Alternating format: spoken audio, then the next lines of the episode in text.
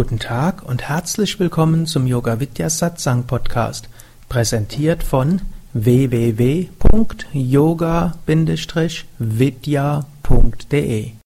Diese Hörsendung besteht aus Mitschnitten aus Live-Vorträgen und Seminaren im Haus Yoga Vidya Bad Meinberg. Sie gibt dir wertvolle Hilfen und Inspiration für den spirituellen Weg zur Persönlichkeitsentwicklung, Selbsterkenntnis und Bewusstseinserweiterung. Mehr Informationen und Links zu dieser Sendung, wie auch unseren Yoga Vidya Übungspodcast und Mantra Podcast findest du unter www.podcast.yoga-vidya.de. Ich will euch ein paar Geschichten aus den Upanishaden erzählen. Upanishaden sind die Grundschriften von Vedanta. Vedanta heißt die das Wissen des Absoluten oder auch das Ende des Wissens, das nach dessen Erkenntnis nichts mehr zu erkennen gilt und nichts mehr zu erkennen gibt. Die alten Schüler, ja, also die Schüler in uralter Zeit, so alt werden sie vermutlich nicht gewesen sein, aber die Schüler in uralter Zeit sind zu einem Lehrer gegangen und haben den Lehrer etwas gefragt. Und die Fragen der Schüler waren nicht, äh, Meister, ich habe Rückenschmerzen, was kann ich dagegen tun? Und Meister, ich habe Beziehungsprobleme, was kann ich dagegen tun? Meister, ich habe öfters Ängste, was kann ich dagegen tun? Vermutlich gab es auch damals solche Schüler, aber die, aus den, den Fragen wurden dann keine Upanishaden, sondern es gab Schüler, die gingen zum Meister und sagen, Meister, zeige mir das, nach dessen Erfahrung alle Wünsche erfüllt sind. Meister, zeige mir den Weg zur Unsterblichkeit. Meister, zeige mir das, nach dessen Erkenntnis alles erkannt ist. Die Schüler hatten Mut und die Meister haben sie auf eine Probe gestellt. Es gibt da so eine Geschichte, dort kam ein Schüler zum Meister und sagte, Oh Meister, bitte zeige mir Brahman. Brahman ist das Absolute, das Unendliche. Daraufhin schaute der Meister den Schüler von Kopf bis Fuß an schaute ihm eine Weile in die Augen und dann sagte er, siehst du, dort hinten, dort ist so eine Herde von Kühen oder Rindern. Ich hatte gerade einen Schüler, der hat mir zum Abschied seiner Lehrzeit 200 abgemagerte Rinder gegeben. Kümmer dich um die und wenn aus den 800 wohlgenährte Rinder geworden sind, dann kannst du wiederkommen. Hm. Das waren dann die Prüfungen, die die Meister dort gaben. Hm. Gab noch ein paar andere. Hm. Und gut, dieser Schüler, gut, vermutlich gab es auch damals Schüler, die solche Prüfungen nicht bestanden haben. Daraus wurde dann keine Upanishade. Aber eben dieser eine Schüler, der hat zwar erst mal geschluckt, aber dann hat er gedacht, ich will Brahman erfahren. Und ich weiß, dieser Meister hat Brahman erfahren. Wenn er es für notwendig hält, dass ich mich um die Kühe kümmere, damit ich mich entwickle, gut, dann werde ich das tun. Und dann nahm er die 200 Kühe und kümmerte sich um sie. Hm? Und er musste sie also hüten. Ich weiß nicht, ob er ein paar Hunde noch dabei hatte oder ob er drumherum gehen, wie es dort gelungen ist. Das ist so genau in den Upanishaden nicht beschrieben, außer dass er die irgendwie im Wald genährt hat. Und dort musste er sich natürlich sehr drum kümmern. Das war ja nicht so einfach, in einem Wald mit wilden Tieren, sich um die, um die Kühe und Rinder dort zu kümmern. Und so lernte er, sich in die Kühe hineinzuversetzen, sie zu spüren, sich um sie zu kümmern, Liebe zu erfahren. Er spürte auch, was es heißt, sich um andere zu kümmern, sein Ego loszulassen, denn er konnte sich jetzt auch nicht einfach überlegen, jetzt brauche ich mal Zeit für nur für mich, dann wären die Kühe längst weg gewesen, dann wäre Brahman noch viel weiter weg. Gut, also er lernte wirklich sehr sorgfältig umzugehen und dann hat eines Tages zählte er, es waren 800. Hm? Gut, so entschied er sich, er ging zurück zum Meister. Jetzt geschah etwas Eigenartiges. Natürlich, das ging nicht so schnell mit diesem. Ja, der war inzwischen schon eine ganze Menge von Kilometer weg und mit diesem Riesen, war jetzt nicht die Zeit der Cowboys, wo man ganze Viehtriebe machen konnte, sondern das ging dort etwas gemütlicher zu. Und so unterwegs schaute er an den Himmel und während er den Himmel anschaute, sah er plötzlich Unendlichkeit. Dann hörte er, wie zwei Vögel sich unterhielten, und er hörte den Klang Om in ihrem Gezwitscher und äh, erreichte einen Zustand der Weite und Ausdehnung. Er sah einen Fluss und plötzlich wurde ihm klar, alles, was nicht ewig ist, plätschert dorthin und verschwindet.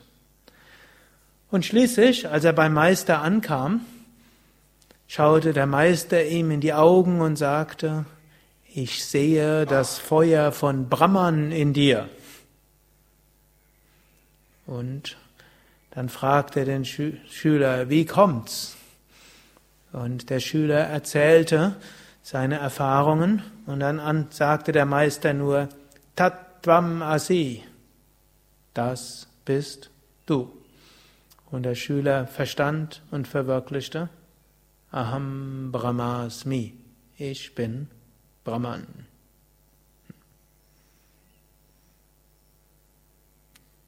Die nächste Geschichte ist aus der Katha Upanishad. Das ist eigentlich eine relativ kurze Geschichte. Die Katha Upanishad ist eine relativ kurze Upanishade. Und ich nehme natürlich jetzt beim Nacherzählen eine gewisse erzählerische Freiheit. Und dort gab es einen Brahmanen, und der wollte erstens in den Himmel kommen nach seinem Tod, also nicht in die Hölle. Und zweitens wollte er im nächsten Leben wiedergeboren werden mit viel Reichtum. Und es gab dann Schriften, die dort beschrieben, was man machen muss, um das zu erreichen. Und, und dazu gehörte ein bestimmtes Ritual zu machen und dann musste man die Hälfte all seiner Besitztümer abgeben. Also, und so schaute er sich alles an, was er so hatte, sah zum Beispiel sein Land, hatte Ländereien gehabt, und die Hälfte der Ländereien, die unfruchtbar war, die verschenkte er. Die fruchtbare Hälfte behielt er. Dann schaute er sich sein Vieh an, und der Teil, der Milch geben konnte, den behielt er, den Rest verschenkte er. Er schaute sich an, welche Kleider er hatte, die guten Kleider behielt er und die schlechte Hälfte gab er ab. Jetzt hatte er auch zwei Söhne und der eine, der war, hieß eben Nachiketas und der war recht jung, aber ein helles Köpfchen und er dachte, das kann doch keinen Verdienst geben, das ist doch alles scheinheilig. Und er ging zu seinem Vater und sagte, Papa, das geht doch so nicht. Wie willst du irgendwelche Verdienste dort erwerben, indem du das wertlose Zeug alles weggibst? Und der Vater sagte, das verstehst du nicht, Sohn. Und der Nachiketas, nachdem der Vater jetzt auch noch anderes, also so systematisch mistete er sein Hausrat aus und tat so, als ob er irgendwas Gutes tut. Und schließlich hm, sagt der Sohn immer wieder, er ging dorthin und schließlich sagt er zu seinem Vater, Vater, du willst von allen die schlechtere Hälfte weitergeben. Du hast zwei Söhne, offensichtlich magst du mich nicht. Wem gibst du mich? Und der Vater hat inzwischen genug gehabt von seinem Sohn, was das denn immer nervte. Und ohne nachzudenken und ohne natürlich es zu meinen, sagt er, äh, scher dich zu Yama. Und Yama ist der Totengott. Hm? Gut, so legte sich Nachiketas hin, verließ mit seinem Astralkörper den physischen Körper und ging zum Palast von Yama in der Unterwelt. Jetzt war es natürlich so, Yama, Nachiketas Zeit war noch gar nicht gekommen. Als also der Nachiketas beim Palast von Yama ankam, war der Yama nicht da. Und so Einiges in der Geschichte ist eigenartig, aber es hat auch alles eine tiefere Bedeutung. So jedenfalls hm, musste er drei Tage und drei Nächte warten, bis Yama schließlich zurückkam. Gut, Yama kam also zurück und sah dort Nachiketas und war ganz erstaunt. Sagte, was machst du denn hier? Da sagte ja, mein Vater hat mich dir gegeben. Sagte Yama, aha. Hm? Und wie lange bist du jetzt hier? Ja, ich bin hier jetzt schon drei Tage, drei Nächte. Sagte, oh, du bist drei Tage, drei Nächte hier. Okay, dann will ich dir eines sagen. Es ist deine Zeit noch nicht gekommen. Du hast jetzt drei Wünsche, die gewähre ich dir sagte Nachiketas, okay, also wenn es jetzt wirklich noch nicht meine Zeit gekommen ist, ja, dann wünsche ich, dass ich doch wieder zurück kann und dass mein Vater mich wieder aufnimmt und dass unser Verhältnis okay ist und dass wir uns wieder gut vertragen. Sagte Yama, gewährt, kein Problem. Hm? Dein Vater ist schon todtraurig, dass du dort so tot dort liegst äh, und er vermisst dich. Äh. Und äh, wird kein Problem sein. Wenn du zurückkommst, der wird dich äh, umarmen und äh, alles in Ordnung sein. Zweiter Wunsch. Dann sagte Nachiketas, weißt du, es ist ja schon sehr komisch. Mein Vater macht alles Mögliche, um dort in den Himmel zu kommen, diese scheinheilige Geschichte. So kann das noch doch nicht gehen. Bitte, hm? sag mir irgendeine andere Weise, wie man vielleicht in höhere Bewusstseinszustände kommen kann und vielleicht was Gutes für sich und andere bewirken kann, ohne dass man dort irgendwelche scheinheilige Unsinn fabriziert. Sagte Yama, okay, ich lehre dich ein besonderes Yakya, das Nachiketas Feuer. Und das kannst du ausführen und das kannst du deinen Vater lehren.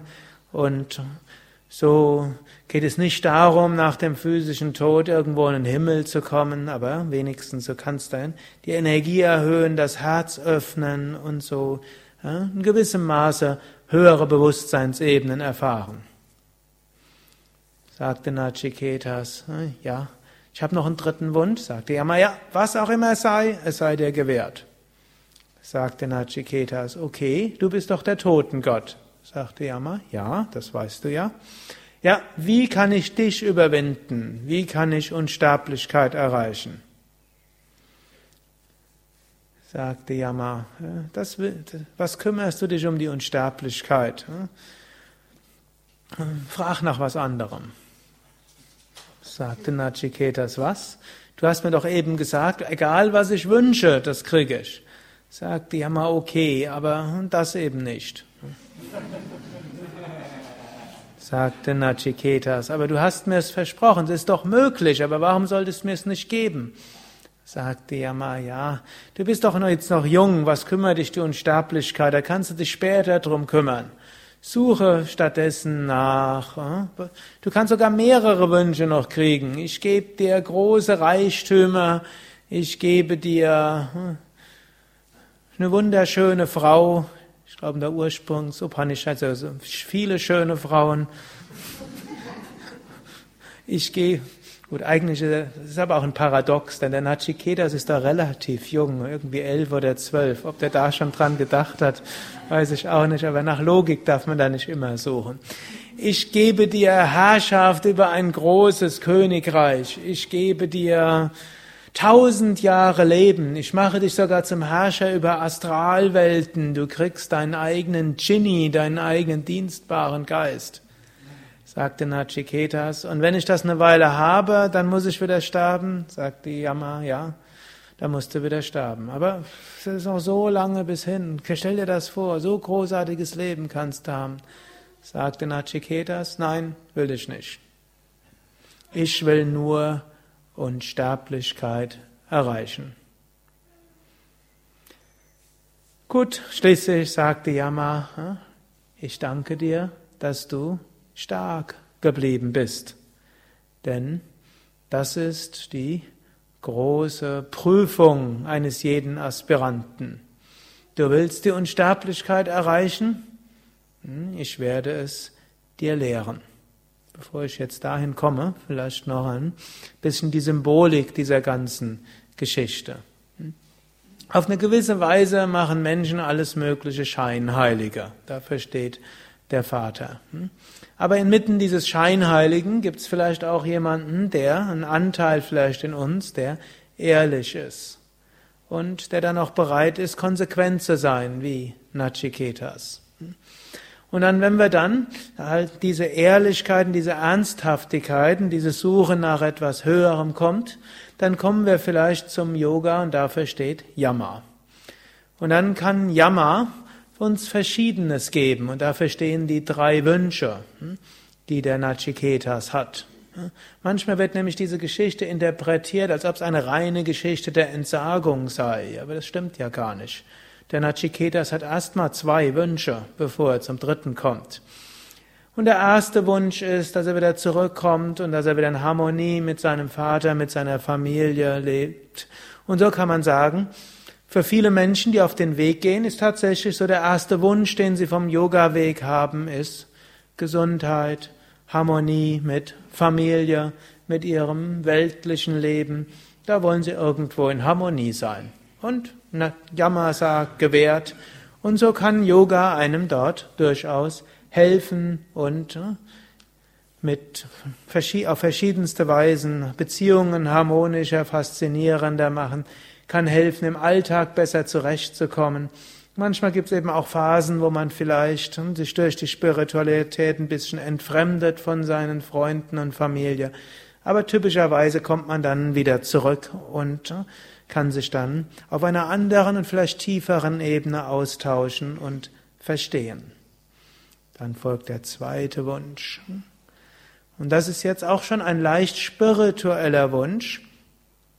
Das Nachiketas Feuer. Prana spüren und irgendwo Ausdehnungserfahrungen, irgendwo spüren, ich bin nicht beschränkt auf den physischen Körper, ich bin nicht beschränkt auf die Persönlichkeit. Das ist auch etwas, was einen fasziniert. Man eben die Asanas übt und an der tiefen Entspannung das Gefühl hat von Schweben und Weitwerden.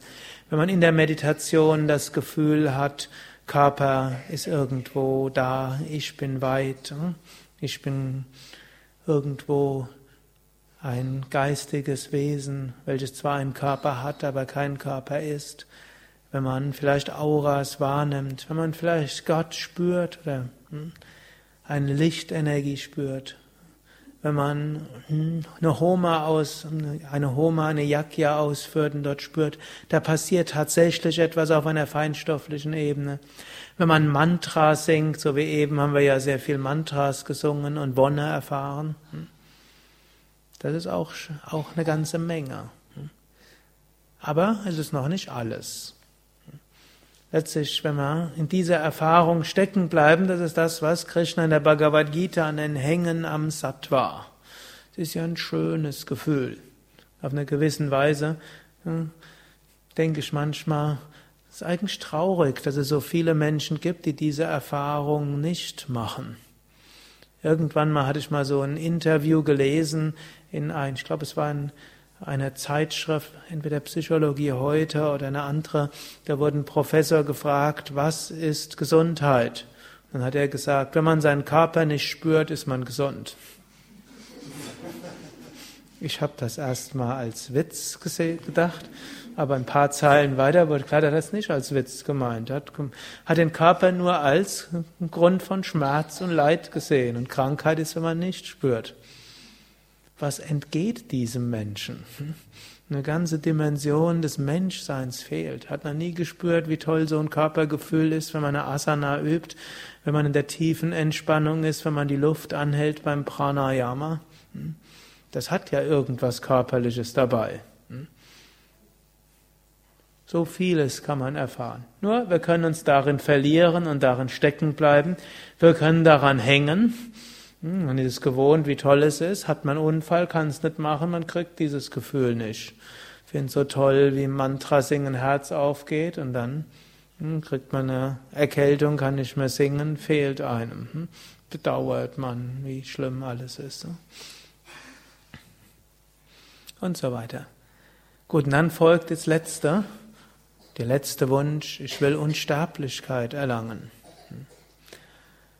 Und da fällt es den Menschen sehr schnell leicht, abgelenkt zu werden. Unsterblichkeit steht natürlich nicht für physische Unsterblichkeit. Das sagt der, das sagt der Yama dem Nachiketas gleich und sagt, alles, was einen Anfang hat, hat auch ein Ende. Alles, was beginnt, wird auch sterben. Der physische Körper hat einen Anfang, er wird irgendwann sterben. Da, kann, da ist nichts dran zu ändern. Und alles, was du begonnen hast, wird auch wieder verschwinden. Aber es gibt etwas in dir und das ist unsterblich. Es gibt das höchste Selbst. Und das ist jenseits von körperlichen Erfahrungen, von emotionellen Erfahrungen, sogar jenseits von all diesen kleineren und größeren Freudenerfahrungen, die die spirituelle Praxis einem schenken kann, ist es jenseits von all diesen Höhen und Tiefen des Menschseins. Und dann, das hören wir und dann denken wir, ja, das will ich erreichen. Und dann kommen die Ablenkungen.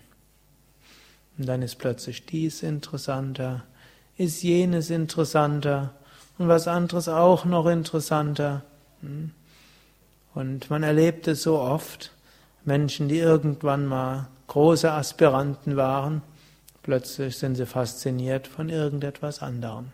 Und man kann von allem ja auch fasziniert sein. Die, letztlich nachher kommt ja der Nachiketas zurück zu seiner Familie und lehrt auch das Nachiketas-Feuer.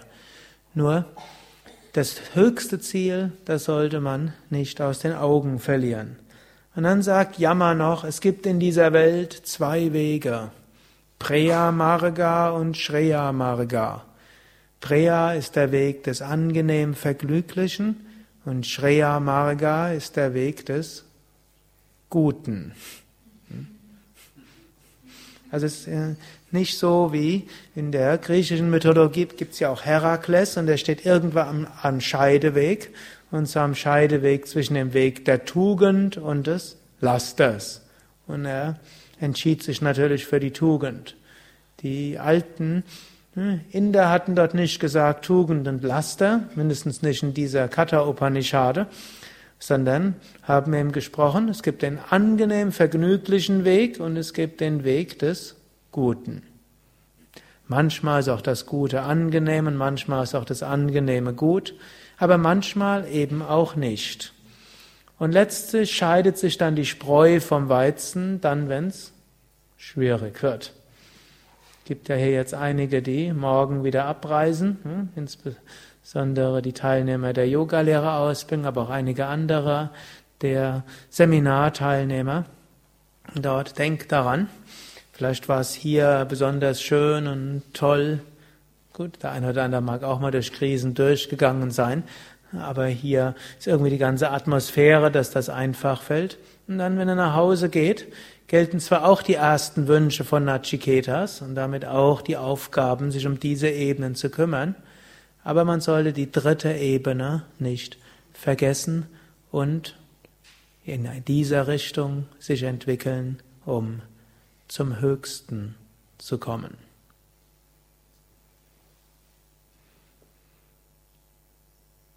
Noch eine letzte Geschichte.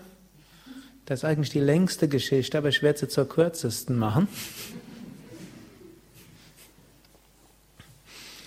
Zwar ist das jetzt eine Geschichte von Indra und Virochana. Die beiden wollten zu wollten das höhere Selbst erkennen. Sie hatten irgendwo in einer Schrift gelesen, wenn man das höhere Selbst erkannt hat, dann ist man unsterblich und auf ewig glücklich. So gingen Indra, König der Engel, und Virochana, König der Dämonen, zu Brahma und sagten, zeige uns unser höheres Selbst. Sagte Brahma, okay, bleib 25 Jahre hier im Ashram und meditiert hier, dient hier, kümmert euch um alles. In 25 Jahren werde ich euch lehren. Gut, 25 Jahre ja, blieben also Brahma und da blieben Indra und Virochana bei Brahma. Sie machten morgens ihre Asanas und Pranayama und meditierten und sangen Mantras. Sie machten die verschiedenen spirituellen Praktiken, aber sie bekamen keine großartigen Anweisungen von Brahma. Nach 25 Jahren rief Brahma sie zu sich und sagte, Jetzt schaut euch in euren jetzigen Kleidern an. Sie hatten ja einfache Kleider, wie es im Ashram üblich ist und vor allem, wenn man als Schüler ist. Schaut euch dort im Spiegel an. Das ist euer niederes Selbst. Okay, und jetzt zieht eure beste Kleidung an und kämmt euch wieder und parfümiert euch. Das war anscheinend im alten Indien so üblich und auch für Männer und auch äh, Make-up und alles und dann Schaut euch wieder in den Spiegel an. Das ist euer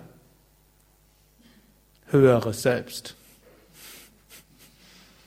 Gut, die beiden gingen nach Hause, waren ganz glücklich zufrieden, ihre Lehrzeit abgeschlossen zu haben.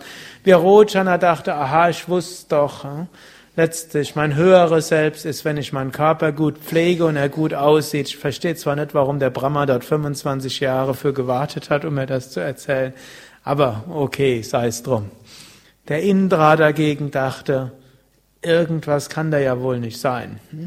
Es heißt, wenn man sein höheres Selbst erkennt, dann ist man unsterblich und ist auf ewig glücklich. Ich ja schon, ich bin ja schon die ganze Zeit als König der Engelswesen so rumgelaufen und äh, glücklich war ich nicht, deshalb bin ich überhaupt dorthin gekommen. Und der Indra Jetzt statt wie viele Aspiranten sich einen neuen Lehrer zu suchen und zu denken, der alte Lehrer hat ihm was Falsches gelehrt, ging zurück zu Brahma und sagte, oh Brahma, ich habe was falsch verstehen, verstanden, sag mir nochmal. Dann erklärte und Brahma fragte ihn, was er verstanden hatte. Indra sagte, was er verstanden hatte. Brahma lachte und sagte, nein, du hast es falsch verstanden. Als ich gesagt habe, das ist dein niederes Selbst, dann meinte ich, Dein physischer Körper ist das niedere Selbst. Als ich dann gesagt, das ist das höhere Selbst, wollte ich sagen, das, was gleich geblieben ist, ob dein Körper jetzt schön aussieht oder schlecht aussieht, ob er ein Lumpen ist oder in Diamanten gehüllt, das, was gleich bleibt, das ist dein höheres Selbst. Bleib aber besser noch 25 Jahre bei mir. Und so diente Indra nochmal 25 Jahre, nach 25 Jahren rief Brahma Indra wieder zu sich und sagte, was hast du letzte Nacht geträumt? Und dann erzählte Indra etwas. Er hatte sowohl einen Albtraum und sagte, okay, das ist dein niederes Selbst. Hattest du auch einen schönen Traum? Ja, ich hatte auch einen schönen Traum. Ja, das ist dein höheres Selbst. Und Indra ging zurück und dachte, aha, ich sollte also schön träumen. Und vielleicht sollte ich gut, denn Traum steht ja letztlich auch für Gedanken. Ich sollte mir also schöne Gedanken machen. Dann bin ich tatsächlich glücklich. Aber dann merkt er schon auf dem Weg nach Hause, es gelang ihm nicht die ganze Zeit glückliche Gedanken zu machen, zu haben. Also ging er zurück zu Brahma und sagte, Brahma, hm? irgendwas habe ich falsch verstanden. Sagte Brahma, ja, tatsächlich, du hast was falsch verstanden. Ich meinte nicht, dass du immer glückliche Gedanken haben sollst. Im Menschen ist das letztlich auch nicht möglich, mindestens nicht ohne das zu erkennen, was jenseits aller Gedanken ist. Das, was gleich bleibt, egal ob du glückliche Gedanken oder unglückliche Gedanken hast, das, was gleich bleibt, egal ob du dich gut fühlst oder schlecht fühlst, das, was gleich bleibt, im Albtraum und im schönen Traum und im Wachzustand. Das ist dein höheres Selbst. Bleib nochmal 25 Jahre hier. Nach 25 Jahren rief Brahma wieder Indra zu sich und sagte, hast du letzte Nacht auch Tiefschlaf gehabt? Sagte Indra ja und sagte, das ist dein höheres Selbst. Indra ging zurück auf dem Weg nach Hause. Das klingt eigentlich vernünftig. Im Tiefschlaf ist die einzige Zeit, wo ich glücklich bin. Oder ist irgendjemand hier im Tiefschlaf unglücklich? Hm? Im Tiefschlaf sind wir alle glücklich. Hm? Aber dann dachte Indra, aber ich schlaf doch jede Nacht. Hm? Wenn das Schlafen einen glücklich machen würde, dann müsste ich ja ständig glücklich sein. Jetzt dauerhaft schlafen kann auch nicht die Antwort auf alle Probleme sein. Außerdem heißt es, macht einen unsterblich.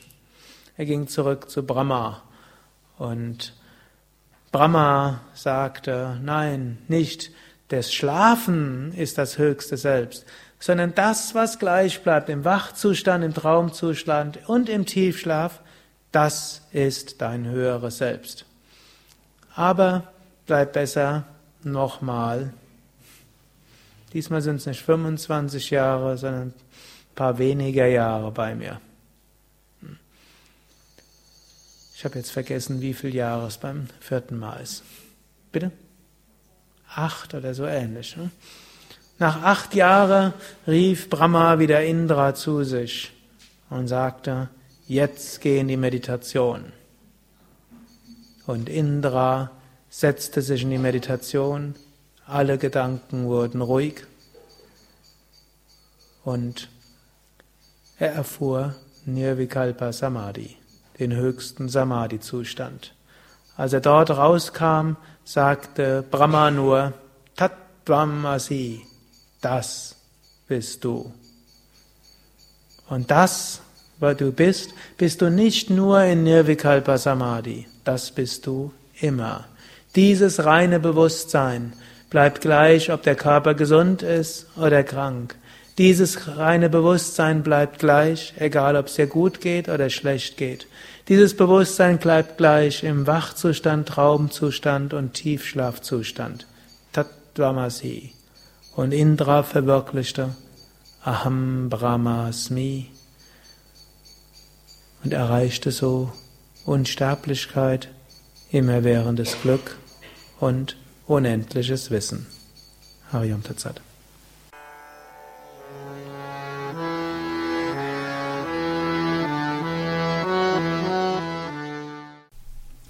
Dies war also die aktuelle Ausgabe des Yoga Vidya Satsang Podcasts, präsentiert von www.yoga-vidya.de. Das ist yoga-vidya.de. Mehr Informationen und Links zu dieser Sendung, wie auch unseren Yoga Vidya Übungspodcast und Mantra Podcast findest du unter www.podcast.yoga-vidya.de Podcast schreibt sich P-O-D-C-A-S-T yoga-vidya.de Mehr Informationen für den Weg von Yoga und Meditation erhältst du unter unserer Website da findest du auch das Seminarprogramm der Yoga Vidya Seminarhäuser im Westerwald und im Teutoburger Wald, Bad Meinberg, das Kursprogramm der 50 Yoga Vidya Zentren und die Adressen von über 1200 Yogalehrern. www.yoga-vidya.de Über Kommentare freue ich mich, insbesondere natürlich auf iTunes und auf podster.de und meinem Blog www.blog.yoga-vidya.de Bis zum nächsten Mal, alles Gute, herzlichst Sukadev